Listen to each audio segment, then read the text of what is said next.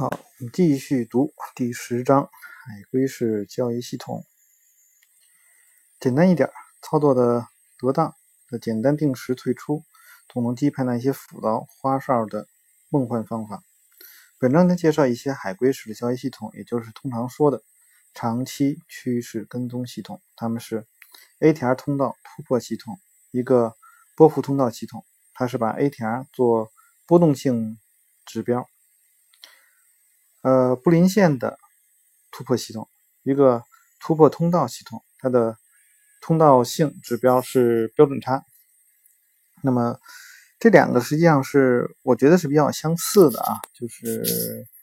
布林线和这个 ATR 这个，但是通常来说呢，呃，布林线这可能会适应的更广泛一些啊。另外一个呢，这个是海龟啊最常用的。一个带有趋势过滤器的突破系统啊，唐间趋势系统，定时退出唐间的这个系统啊，一个带有趋势过滤器的突破系统，它使用了定时退出这个策略。双重移动均线系统啊，在短期均线穿越长期均线时。买入或者是卖出的系统，就平常我们说的金叉买入、死叉卖出的这样的系统，与其他系统不同，这个系统始终不离场啊，无论是做多还是做空，因为什么呢？它是对应的，就是你这个信号呃出来了以后，那么就是你原来的那个啊方向就算结束了啊，就它总是相反推，这个是一直一直在市场当中的。啊，这样的一种交易方式，当然你也可以去改。那我们可以看到后面有改啊，三重移动均线系统。这个系统呢是在短期移动上穿较长期移动时买入或者是卖出，但前提是符合大趋势，就是三条线。呃，最长期一条线如果是向上的，那么短期和中期的这种穿越，呃，构成了买入和卖出的这样。但是它方向啊，这里面就是说。呃，比如说，我们用一个长期的，是两百天的均线啊，那一个呢是中期的，那么用了一个一百二十天的均线，那还有一个短期的呢，可能用了一个二十天的均线。那么当两百天的均线向上的时候，啊，二十天的均线从下向上穿越一百二十天的时候呢，你就买入。那么，如果说二十天的均线从上向下穿越的，你这个时候并不做空，这个时候是平多仓啊，就把原来的卖出。因为什么呢？你只是追随着大方向的这个，就是长期均线的方向作为你的头寸的主要的这个方向。那同样，如果说一百呃两应该两百期的均线向下，那么呃二十期的均线从下向上穿越一百二十天的均线。那么这个时候呢，你就表示呢是要平空仓啊。那如果说是二十天的均线从上向下穿越这个一百二十天均线，那你就去做空啊，也都追随着这个前期的那个长期的那个均线的方向。那么为了检验这些系统区别，我分别对他们进行了历史模拟测试，目的是看看每一个系统在过去十年中能赚多少钱。本章将使用第七章所讲的某些标准来比较一下这个系统。那么之前的那个什么，呃，叫什么 M M 呃 M F E 吧，还 M 呃 M A E 啊，就是那那两个啊比较。历史检验被称作事后检验啊，有许多交易者都不相信历史检验，其中还包括不少成功的交易者。他们认为历史数据的这种检验没有什么意义，因为过去呢不代表未来。但对于那些不熟悉这场争论读者来说，我们还是要花一些篇幅解释一下。呃，你可能认为不需要解释的是，对那些不相信历史检验的人来说，我想问这么几个问题：你还有别的方法吗？不了解过去，你怎么制定策略？你怎么决定何时买入或卖出？难道瞎猜吗？你能掌握的唯一信息就是市场迄今为止的表现。即使你是一个随机而动的交易者，不使用任何的法则或者是系统。你也会把过去的经验当做一种指南，你依赖的是对过去的解读。事实上，你的依赖就是历史数据。聪明的自主交易者可能会在多年的实践之后开发出自己的系统，他们观察到了蕴藏在盈利机会后面的这种重复模式，于是设计出了利用这些机会的交易策略。新手们在入市之前，常常会有先花上几个月，好好研究一下过去的走势图，了解一下过去的市场是怎样的，因为他们知道关于市场的未来趋势最好的指南就是蕴含在历史中。不难证明，电脑可以用同样的历史数据更有效地检验一个理念。凭借电脑模拟测试，交易者可以在实际行动之前对某种特定的策略进行更严格的检验。他们常会发现，由于某些未能预见到的因素，看似充满希望的理念其实是无效的。显然，电脑提早发现这一点呢，比在实践中吃一堑长一智要好得多。一些交易者之所以不相信历史检验，是因为这种。事后检验经常被歪曲，借用电脑的力量可以发现一种看似有效的方法，但在真正的市场中却大败而大败而归。这样的问题很容易出现，这些问题是可以克服的，只要你能避免最常见的隐患，就是过量优化啊。我们就是过说的是过度拟合的这个事儿啊。十一章会谈到这个问题。呃，我们经常其实是在做量化的时候。这个问题是经常会出现，就有的时候你去调，有的时候真的是无意间，你调一调，调出了一个，哎呦，这个收益真的挺不错的。然后呢，啊，一检验，然后可能就会有问题。所以通常我们在使用这个，啊，应该怎么说呢？做测试吧，历史做测试的时候，去检验的时候呢，我把我们的所有的数据啊。至少要分成两部分，一部分叫做内部数据，用来做历史回测的；一部分呢是作为外部数据，作为检验这个历史回测的这个情况啊。因为这个过度拟合真的是有的时候你你你没有办法，这个这个这就就给用上了啊。这个有的时候这是不是说啊？我们比如说有的时候都有意识啊，说认为啊，我们不要去过度拟合。但是做着做着会有一些呃，在某些时候呢就会出现这种情况啊。我曾经做过一个啊极度过度拟合的这个呃小方法。那么在当时测试啊测试的时候是在期指上啊，基本上呢是每天大概能有。十十几个点的盈利吧，基本上每天都可以有，而且呢，这个亏损的日子，我印象好像就是那么三五天啊，那就当时觉得这这个也太简单了，这个这样的话，世界上钱不全都是我的了吗？然后就去检查啊，检查呢，当时呢也啊没有太检查出来吧，就是因为。嗯，怎么说呢？就是自己只是去理会那个那些，去先去检查那些交易位置，是不是他们会出现啊，或者什么之类的。其实当时检查的方法不对啊。后来呢，呃，我们就把这个怎么说呢？就是期指的那个，我们就做时间上做了一个调整啊。比如说原来啊，我从一月一号开始去。做的作为一个起点开始开始去做的，然后这一天怎么怎么怎么怎么样，然后呢就不用这个起点了，那换了一个起点，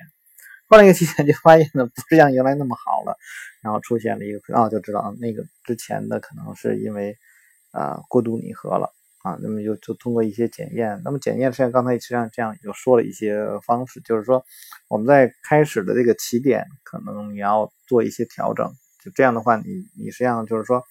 呃，因为你起点，因为你要持有，因为你要持有一段时间嘛，所以你的起点不同的话，可能会，呃，和最后的那个结果会有一些差异。你多做几次不同的起点，然后不同的时间长度，然后去去看一看啊，这些是呃平常常常用的。所以好多人说，呃，多量化不就是把策略写好了，这东西想想好了就去写，写完了之后。就可以了吗？那还用那些检验干嘛？因为有的时候，呃，第一次你做出来的那个结果真的不是太好啊，就是做完了以后发现，哎呀，差一些，差一些之后，你就去改嘛。你总是想要你的那个成绩要变得更好一些嘛。那比如说啊，像这种呃，就是刚才说那种定时检验的这个，定时检验的时候呢。呃，也特别容易出现那个就是过拟的这个情况啊，因为我做过一个，就是当他去做，比如说每三天检验一次，每三天检验一次的时候，哎，效果不是特别好。那那当然我就会，因为我都是人工嘛，不是用那个就是程序化去做这种检验，然后呢就跳嘛，就往往下跳，跳到了这个六天。六天呢，然后也不是特别好，然后呢就再往往下呢，就跳到了这个十天啊，然后呢，然后后来突然有一天我是没事我就啪我就弄了一个七天，就是实际上你都检验过了三天啊、六天呢，然后十天，这实际上你就已经跳过了这个范围了啊，就检查了一个七天，然后检查七天之后呢，发现咦效果好了，那这种实际上呢，就相当于是七天是一个过程，就是说你在。这个你测试的时候，你即便得出一个好很好的一个结果的话，那么呃后期可能就会出现问题，因为事后以后的时间可能未必真的是按照七天的样，比如说这是并不是一个稳定的交易模式啊，这个就是当时我做的一个，就是我发现了这样的一些问题，啊这个就是给大家一些呃建议吧，就是你在做的时候不要出现这种情况。正确的历史检验所需要的某些经验和技巧呢，是新手们所不具备的。不过，虽说一把锋利的刀子不能交给一个小孩，但是在厨房里是可以用上这个派上用场的。你只需小心使用那些锋利的工具就是了。历史检验并不能预见到未来，但它可以帮助你判断一种方法能否在未来盈利。它并不是最优的方法，水晶球或时光机都比它要好，但是它目前可用的工具当中来是最好的一个。被神化了的专家，不要最优化。这个误人子弟的专家建议呢，源自于教育世界里的一种现象。我和我的朋友们都喜欢称之为“呃专家的神话”。遗憾的是，在大多数领域中，真正的行家都寥寥无几。每一个真正的专家都被淹没在大批冒牌专家之中。这些冒牌专家在行业里占据了一席之地，东拼西凑了不少知识。在外行人眼中，他们与真正的专家没有什么区别，他们也有作用，但他们并不是真的理解他们所混迹的领域。真正专家没有一个没有一成不变的法则，他们胸有成竹，所以他们不需要僵化的法则。但冒牌专家并不懂行，所以呢，他们喜欢观察专家，模仿专家。他们知道怎么做，但他们并不知道为什么这样做，所以他们照着专家的样子啊，创造出那些严格的法则，没有一个是专家们的本意。冒牌专家们有一个明显的标志，他们的文章啊，这个晦涩不清，难以理解，写不清楚，是因为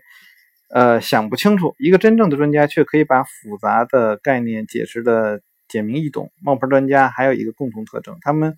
知道如何应用复杂的程序和技巧，也受过良好的培训，但他们并不知道这些技巧的局限性。说到交易行业啊，历史检验就是个好例子。某个人会做复杂的统计分析，于是做了一次模拟这个检验，生成了一千笔交易，然后呢就自认为可以从这些交易中得出结论。殊不知这样的结论呢，可能只是从两个星期的短期数据中得来的。这类人会用数学，但不明白一个简单的道理：如果下一周的情况与上一周大相径庭，数学也没用。不要把经验与专家技能相混淆，也不要把这个知识与智慧混为一谈。测试参数，本章中所说的测试使用是一个这个常见的市场组合和一种常见的资金管理法则。这是为了明确测试结果的差异，使它们区别于法则变化中导致的差异。以下是测试中所使用的参数。呃，市场组合，我们测试的这个市场组合包括了澳元、英镑、谷物、COCO，然后加拿大元、原油啊、棉花、欧元、欧洲美元啊、四牛。还有黄金、铜、明燃料油啊，就是这这一些吧啊，这些包反正就是品种很很多了。这些市场都是从美国的高流动性、交易量较大的市场中挑选出来的，也有几个高流动性的市场被剔除了，因为他们与其他高流动性市场有高度相关性啊，这个是要注意一下。一个呢就是高流动性这个呃肯定是要考虑的啊，那么。这个相关性啊，呃，我们大部分人还是做股票。那么做股票的话呢，就要考虑的是，就是你要去做一些这个板块啊，呃，你你持有的股票呢，就要看，比如说你持有了五只股票或六只股票，那么这五六只股票呢，最好，呃，你不要低于三个行业，啊，也就是说一个行业里两只，啊，这就也就这样了。那再什么的话，你可能要就是比如四五个行业，就一个行业里一只啊。那为什么这样去做？就是说你的相关性这个差一些，这样的话呢？呃，在某一个行业出现了问题的时候，不会导致你就你两个品种的同时出现这个亏损。呃，因为我们知道这个在国内的大部分的时候都是这样，就是一个板块不行了，然后这一个板块里的股票就都不行了。所以你在去做的时候，就要考虑这种相关性啊。那么，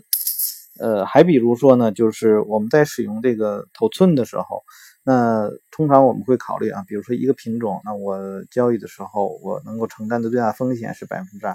但是你两个品种都是相关性非常非常强的，那么呃很容易来说，你就可能会有同时进场，那么同时亏损，那么同时亏损，你的百分之二就可能一下变成了百分之四。但如果我是非相关性的，那么可能这里就。就这种同时出现百分之四的这个亏损的可能性就要低一些啊，这个是这个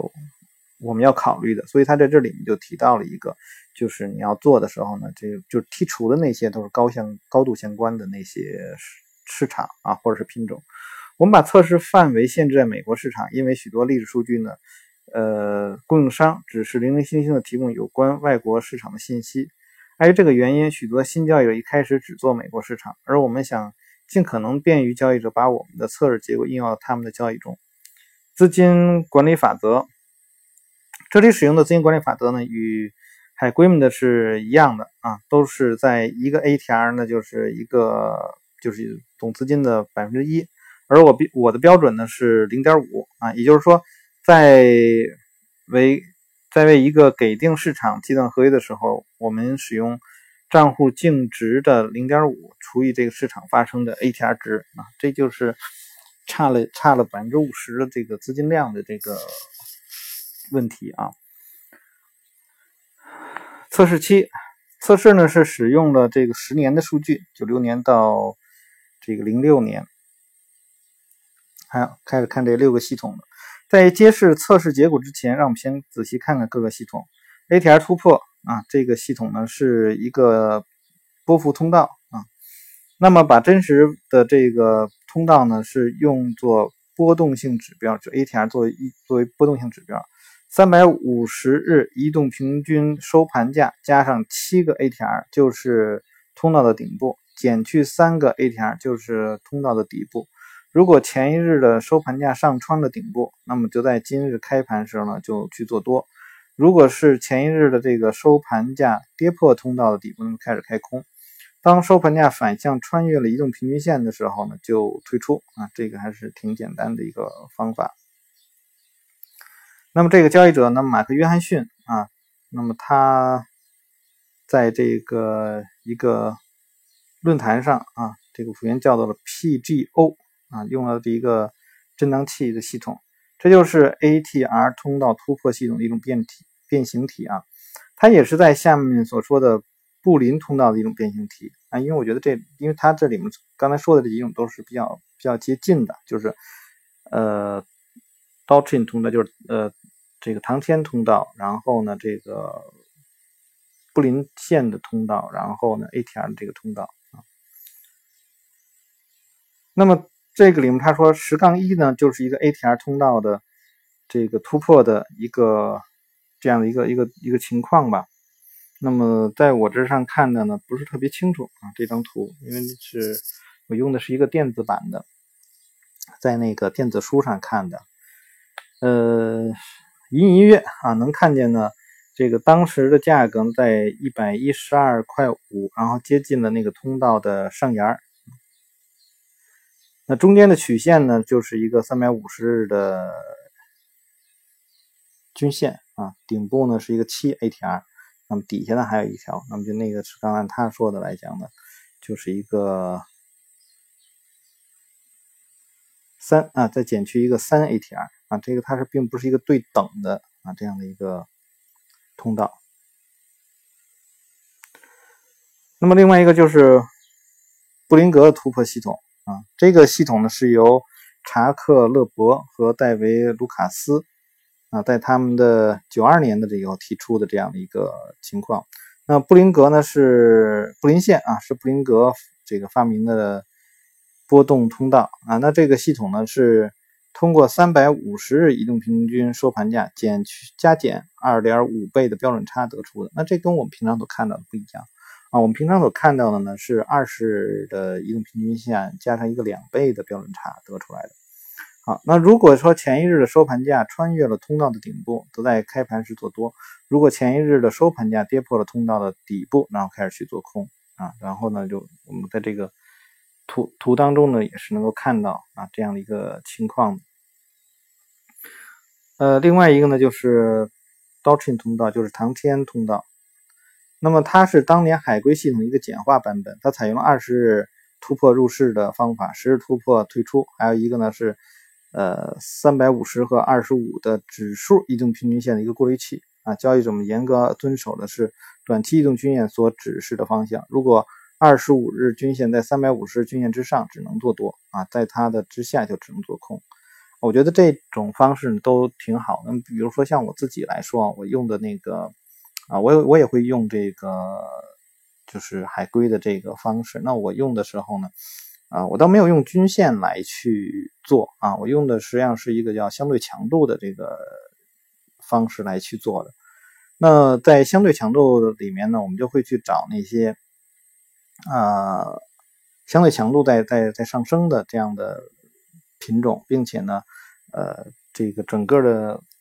股价的这种涨幅啊，也是在这个股股市所有的里面是比较。这个靠前的，这样的话，呃，你就很容易，就是说，就即便你没有这个这种这种过滤的这个方式的话，那么你做的也都是一个都是上升趋势当中的。那么在不，你可以在不同的时候去变换这个啊股票的品种啊，那么来去做，但意思呢都是一样，就是在啊顺着趋势去做突破。啊，就是这这样的一个简单的概念。那么这个系统呢，还规定了两倍的 ATR 的止损退出点，这与原版的海龟呢是相同的。那么这个在后面他说图十杠三就是这样的一个情况。那么在这里面呢，有这个价格的均线啊，均线它是一种作为一个过滤器来使用，与价格走势高度吻合的那条。平均线就是短期的啊，图形底部的那条这个就是长期的。图中可见，长期向上的时候呢，这个正在进行中，因此呢只能做多。两个价格顶部和底部的两条这个错落不齐的曲线呢，就是突破位啊。每个市场创下一个新高时，新高点就会直接被刷新，因此向上突破这个曲线与价格走势紧密吻合。注意，由于价格向上。趋势向下破位啊，与走势并不是那么，就是这个与走势的吻合度并不是那么高啊。所以呢，在这里面，它的就是应该怎么说呢？呃，我们平常在，就是很多人在去做海龟的这个方法的时候，都把这条给去掉了，实际上就是一个呃趋势过滤器，它给去掉了啊，直接就拿那个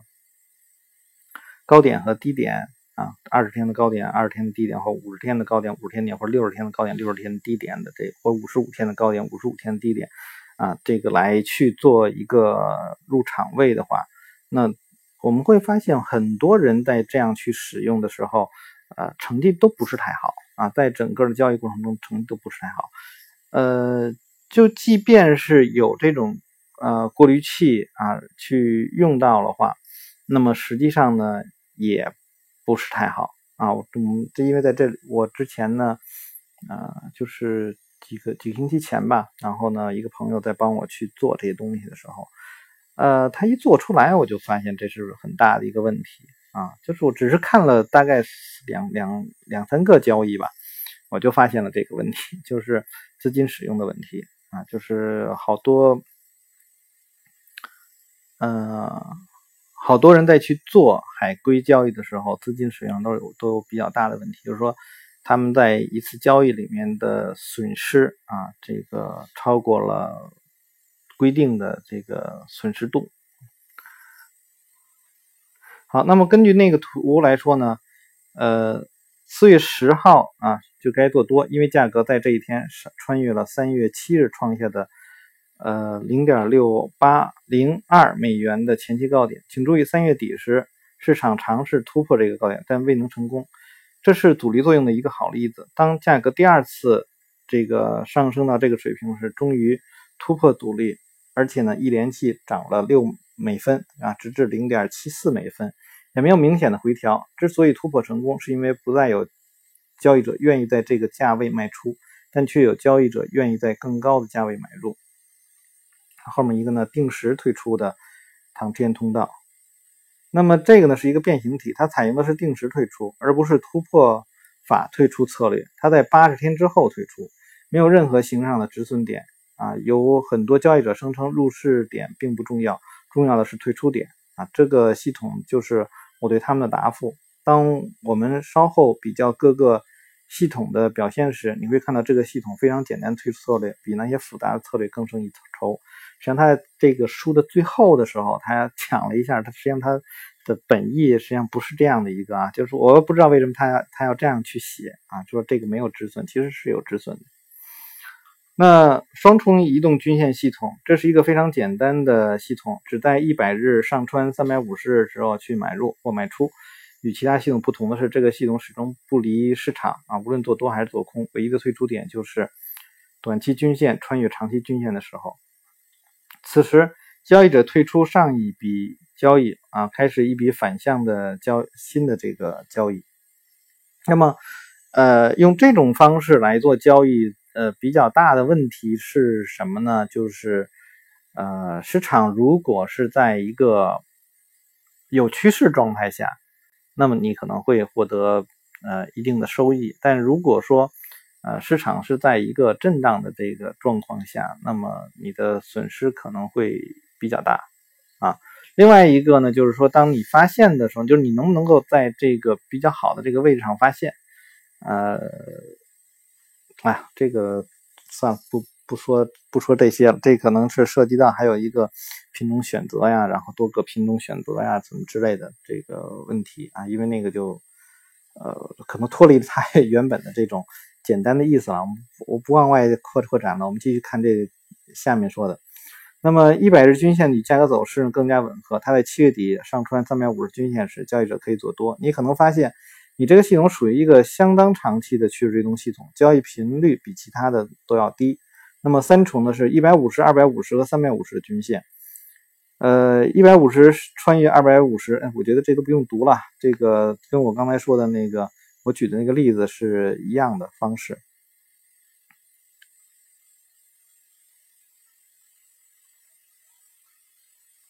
好，那我们来看呢，在在我们开始下一节之前啊，请先猜一猜这些系统在这段测试中的表现孰优孰劣。定时退出的系统表现比普通的突破退出差多少？两个系统的 MAR 比率最高啊？哪两个是比较高的？三重系统表现比双重的强多少呢？啊，测试结果，我们用同样的数据，同样的资金法则，那么市场组合和这个测试期都是这都是一样的啊，和我们自己的这个一个模拟软件啊，软件也是一样的。那我们来看它生成的一个统计表，就是十杠一啊列出来的六个情况。那么这里面情况呢，呃，我们我就不读这个表格了，这个表格大家自己看嘛。当我第一次测试定时退出策略时，我大吃一惊，它的表现比我想象的好得多，甚至比突破退出啊策略还好。如果一个策略的威力，在于它的推出策略，这就是最好的证据。这说明一个系统的盈利能力并不完全依赖于一个有优势的入市策略。请注意，唐天系统的表现不如其他系统，这说明突破法在海归计划实施之后，那么就丧失了这个优势。我认为在很大程度上是交易者的这个效应造成的。那实际上他之前也谈过，当一个系统在出现一些失效了以后，就大家都不去用了啊，不去用了之后呢，然后慢慢慢它又又要恢复它的这个优势。但我觉得呢是啊，怎么说呢，就是很多地方是需要去改进的。那我们既然我们这个股市当中那么多的股票，那么你应该在什么样的位置上去做交易？那比如说。啊，在同一天里面啊，突破二十日均二十日这个高价的股票非常非常多。那么你要选哪一个？哎，这是一个选择的问题。这个是就变得有意思了啊。呃，这是这是一个，就是你选择品种的问题，选择哪些品种？那么第二个呢是呃，我们要去看在这个失效的之后。还有没有其他的方式？我建议大家呢去看呢这个龟汤交易，呃，那么龟汤交易就有一个好处是什么？是它对呃海龟的一个逆向的一个，那么我们就这样的话就可以有有一个这个交易的方式。那比如说，呃，当时我们讲的还是最传统的海龟的这个航天通道啊，那么向上突破啊，向上突破失败。失败什么是失败？就是龟汤交易在高位做空的那个位置。那么你可以不做空，但是呢，你可以在那个位置上去平仓。哎，这样的话你的止损就小很多，对吧？那好了，接下来在市场向上走，然后呢，呃，整个的这个过滤器还是向上的这个状况，这个时候跌破了呃通道的下轨。啊，唐这个唐天通道的下轨，然后又形成了一个龟汤交易的模式。那好了，你可以用龟汤交易再进场进行做多。也就是说，海龟交易给我们一个信息，那给了我们这个信息的时候，我们可以在呃离场之后，比如说我们就是用海龟的这个传统的这种离场方式离场了。那离场之后，我可以迅速的重新回来。那么我也可以呢，在做突破的时候呢，啊，一旦不行，迅速的去平仓，这样的话就比啊，有用两个系统同时出现，那么呃，给了我一个这个止损的标准，给了我一个重新入场的标准，这样的话，我在这上面去做的话，就可以弥补这个海龟的上面的一些问题。啊，这个大家可以去试。这个我没有去做测试，只是我去想的这样。因为，一提到海龟嘛，大家都会重点的会想到那个龟汤交易系统啊。那么龟汤交易系统呢，我觉得是一个，呃，挺好的这个做一个趋势当中的回调结束的这样的一个方法，就是一个上升趋势。然后呢，我们总会讲，哎，我们在什么？什么情况下去做多呢？有人说，哎，我要去做用突破法去做多；有的人说，我要我用回调法做多。那好不好呢？我觉得都好。那海龟的我们就相当于是呃突破法做多。那么龟汤呢，我们可以利用它呢作为一个回调法做多的一个标一个一个一个这个这个信号吧。啊，好，我们来看，再回到这个书当中，十杠一的另一个让我吃惊的地方呢是双重。这个交易系统优异表现，注意，这个系统业绩优于同类更复杂的三重均线系统。这个例子证明了更复杂的系统未必有更好，而且同样的例子还有很多。这些都是基础性的系这个系统，其中呢，呃，双重均线、三重均线和唐天的这三个系统呢，甚至没有任何的止损退出标准，那意味着他们违背了最受推崇的这个交易格言：永远有止损点。但他们的风险调整回报率啊，却可以与其他系统比肩，甚至强于其他系统。那么就是要不要止损点？完全没有止损点退出的标准，会令很多交易者惴惴不安。呃，如果我们加入退出点，双重系统的表现会怎么样呢？很多人喜欢琢磨这类事啊，他们会带着这些问题去请教他们的朋友或更有经验的交易者。对我来说，如果在检验了一个这个理念之后，得到了实实在在的肯定答案，我更愿意啊。这个对这种理念抱有信心啊，信心有益于你。十杠六反映了不同止损标准下的 MER 比例，横轴表示止损标准，以入市时的 ATR 为单位。注意，止损标准为零时，也就是根本没有止损点啊，MER 比例最高。事实上这个结论对所有指标来说都成立啊。平均复合增长率、MAR 比率、夏普比率，然后呢，这个衰落、衰落期，这样的每一个这种指标，三个三重移动均线系统同样如此。如果加了一个止损点啊，每一个指标都会变坏。对定时退出唐天的系统的止损点测试也几乎得出同样的结论，只有一个例外。对十 ATR 以上的大止损标准来说，呃，系统出现没有止损点的时候差不多啊。这当然是永远要有止损点的一个一般信念非常矛盾。为什么呢？止损点不是对保护本金很重要吗？我们既然加了止损点，这种衰落水平为什么会下降呢？有许多交易者认为呢？这个最需要担心的是一连串接踵而来的损失，这对每笔交易而言，维持几天的短期交易者来说呢，会是事实；但对趋势跟踪交易来说不是。对趋势跟踪交易者来说，衰落也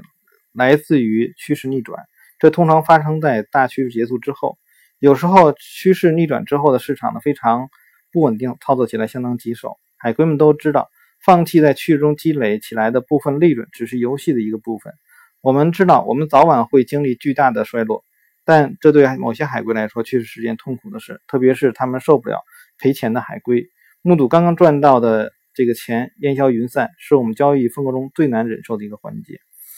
啊，这个观点啊，就是不设止损这个观点，实际上在我自己做的那个量化系统当中也用到了，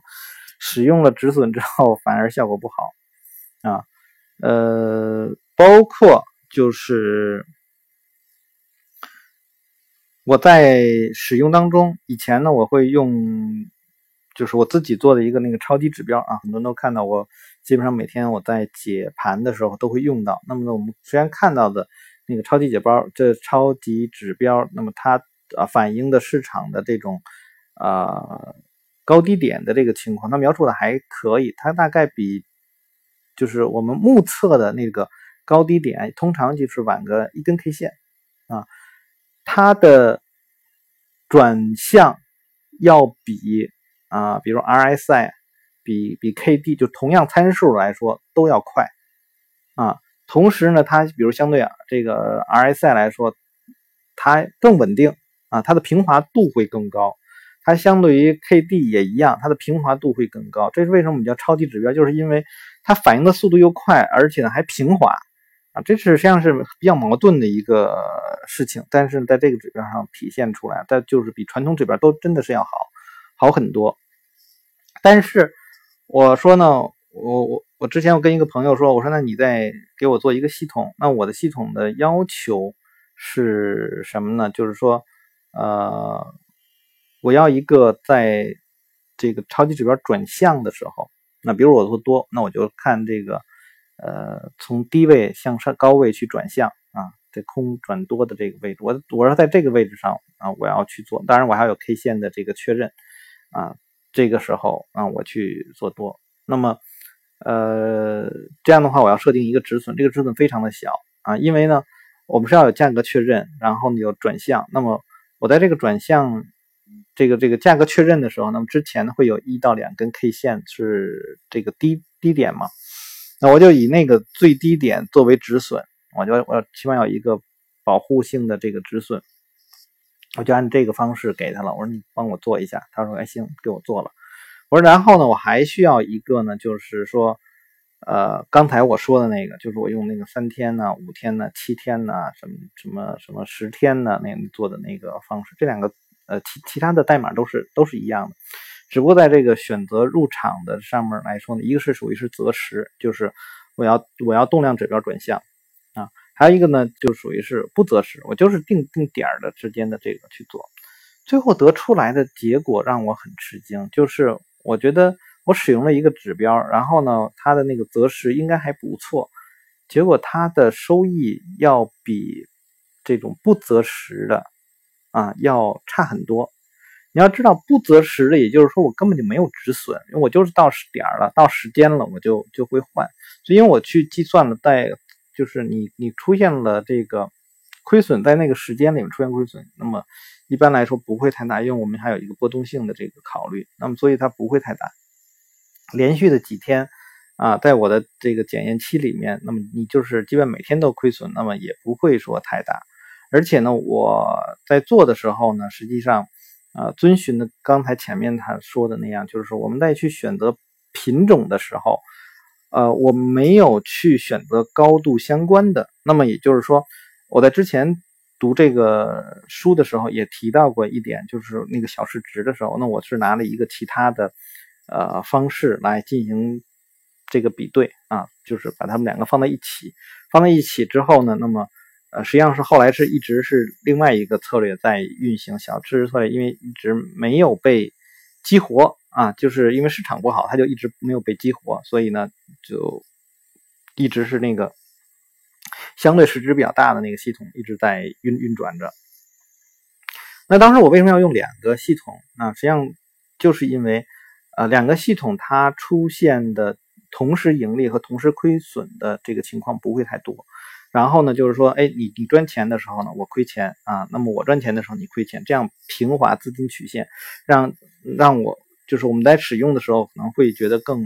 呃风险会更低一些吧。那么同样在这个里面也会是这样去使用，因为也是多个品种，所以我在使用定时的时候，那么它的这个也是拉上补下啊，就是。哎，这个资金曲线还不错，但是我一旦我使用了那个呃择时的，就是用一些信号来去做的话，就发现因为有了这个止损，反而收益不如这个，就这个时候就会变得什么？就是说，呃，实际上有的时候为了等一个就是股票吧，因为我们在去做的时候，那个呃。资金你要使用的时候，有时候会去等一个时间啊，比如哎，我好了，我选好了 A 股票，但 A 股票它并没有出现转向，那我就要等那个转向啊。那么这个时候资金使用率上面也会差啊。我因为我在使用的时候，基本上都会尽量的这个市场，我会考虑使用满仓啊，就或者说呃，我能够使用多少，我使用多少。那么其他的说加仓再说其他的那个事儿，就是在标准情况下，我是要呃满仓的这种这种操作。啊，所以满仓就是我能够使用多少，我就都使用使下去。但是如果是一旦有那种择时的，就是说呃交用这种某些交易信号的这个方式来讲，它就要去等。等的话呢，你就不会是满的，你就会有一部分资金在外头，所以这时候你使用资金就会少，所以它的盈利的呃能力就会下降。因为我们知道市场当中很多时候你单纯拿一个仅是说表面的现象啊。啊，就是说，哎，这个指标在这时候出现了一个啊转向，那我就要去做多。实际上，这个有点像呃，这个作者他刚刚我们读到那块就是非专家，就是 冒牌专家，给他 不考虑后面的这个意思，他只考虑现在是这样，反正出现这种情况我就去做啊，有点有点这种意思。因为我觉得可能是我的那个量化的那种能力吧，可能不足啊，就是水平比较低。所以我只能是这样去做，就是说，实际上呢，这在用量化的时候，当时的背景没有进行一个很好的描述，就是我没有办法去用量化的这种语言来描述，呃，这个市场当时的背景，这个实际上是和主观真的是差挺多的啊。我会因为我在呃去看这些回测的时候，啊，虽然有的这个成绩还不错，但是我在去看的时候，你会发现里面有好多亏损的时候。呃，那些单子如果是人工去做的话，绝对不会去做啊。就那些位置一看就不是很好，但是它确确实实符合了我提供的啊那些指标的要求所以这个就怎么说呢？最后只能看总总量了，就是总的成绩是好还是坏，都只能是看到看到这些。但确实有好多不满意的这个这个信号在那那摆着啊。那么。呃，我我跟我一个朋友在帮我去做的时候呢，我每回啊，就是说我们比如说拿一两个品种先做测试，那么我会给他一个呃，我主观上判断，呃，在哪些位置上交易比较好啊，我会给他画一些箭头。我说，哎，到时候你能做到这些这些这些这些点，就是你的交易的数量啊，那么越接近于我人工所画的那些点。越好，那么就你就越有可能说你承担比较小的风险，然后获得比较大的这个利润。那么这个就是一个过程，就是你慢慢慢慢再去去去考虑我怎么去去把一些，当然这个可能算是一种，呃，怎么说呢？过度拟合，但是我觉得应该不算，因为什么呢？我们会去测试这个，只是在建立模型的时候去测试一些特定的啊这个位置。那么这些特定的位置是由我给他的，但是我的标准实际上，呃，我没有用太多的参数啊什么之类的这些东西，或者说我用的即便有参数都是固定的参数，这些参数不是说经过历史的，就是我我认为就是这样，那就是这样啊，那。好了，那你你就按照这个方式去做，那么它应该在这个区域里面去产生一个信号。那么几个品种，你如果你做的和我手工作都类似，那么好了，我们就拿这样的一个参数，不参数是不改不改的。然后呢，拿到这个整个市场的所有的品种当中去测试，然后看这个结果好不好。如果好，那就 OK 了。那如果不好的话，那我们再去看到底是因为哪里不好啊，然后再去做一些修改。但是整体的思路啊。框架路或者中间的逻辑关系，这个都是要固定下来的。好，我们再来看后面啊。因此，趋势跟踪者们的这个衰落，并非来自于市场风险，而来自于利润的返还。我们会在第十一章中讨论这个问题。现在先回到六个系统的结果上啊，测试结果发生了变化。前面说过，我们的测试截止到零六年的六月。当我写到这里的时候，又有很多个月过去了。你可能对这段啊时间内的情况会比较好奇。如果截止到零六年的六月，数据是这样，那么你会选择哪一个？如果你选择，你能选择两个系统，你会选择哪两个？啊，为了给你一点启示，我修改了测试截止期，加入了这个到了这个十一月啊，零六年的十一月的这个数据。那么更新结果啊，稍微看一眼 CAGR。和这个 MER 比率就能发现，趋势跟踪系统在零六年最后几个月的整体表现不佳。有趣的是，其中发生的变化。那么十杠三中列举了 CAGR 的和最大衰落的这个百分比变化。那么我们我们知道，刚才我我不说了吗？就是在我们在去做测试的时候，有内部数据和外部数据。那么实际上它这里就用到了内部数据和外部数据，就是离到零六。呃，零六年的六月份的时候，相当于它使用了一个内部数据，而用同样的这个方式呢，到零六年的十一月，就是增加的这一段呢，我们就可以作为是一个外部数据来看待那我们看到最佳系统的这个衰落幅度啊，为什么会上升到百分之五十之多？为人使用最简单的定时退出，在最后的五个月没有什么变化，但其他的系统却如此糟糕。一个交易者如何建立起更符合期望值的系统？换个角度说，你怎么才能让你的期望值与一个系统的潜力更加吻合？这些问题可以作为下一章的导言。在十一章，呃，我们将探讨这些问题，帮助你更好的理解历史测试结果和实际交易结果的差异，也更好的理解导致这些差异的这个因素啊。那这样的话，这一章呢也就。读完了，那我们在这一章呢，我也跟大家去介绍了一些，就是我在做量化系统当中所遇到的一些问题啊，然后呢，还有一些这个得到的一些答案吧，反正起码最初，起码说这个定时这个策略的这个答案啊，真的是跟它的相符的啊。虽然我做的策略跟它的策略是不一致的，算是得出的大基这个概念是基本一样，但是我还是想啊，需要一些比较好的这个。止损的策略啊，止损的方式，来把这个定下来啊，这个是我觉得是有必要要去做的一个事情。呃，毕竟有止损的话，我们可能会更放心一些啊。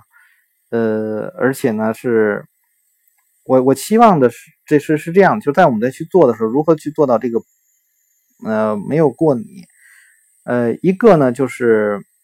我们所有的参数是通过计算得来的，这个参数是通过市场的变化，这个参数也跟着变化，这是一种方式。那如果说我们能够有这样的计算的能力啊，或者说有这样的一个思路，那我们就这样去做。那如果没有的话，那我们就要去用固定的，就是就是把那个参数就写死，就是它了，我不改了。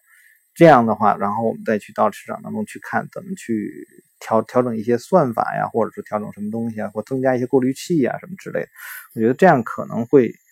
呃减少过度拟合啊这个这个情况给我们带来的一些困扰啊，因为我觉得大部分呢还是在一个一个参数上，因为一些交易信号它就是摆在那儿了，它就是就是那样。那么你只不过上这些信号在什么时候出现，实际上给出的更多的还是一些呃你对当时市场背景的描述，你描述的越细越清楚，那么呃你能够表现的可能就越好，因为在这个里面。相当于它的长期，比如长期均线啊，它用了多少，然后短期一样，那么这个参数实际上是写死的，对吧？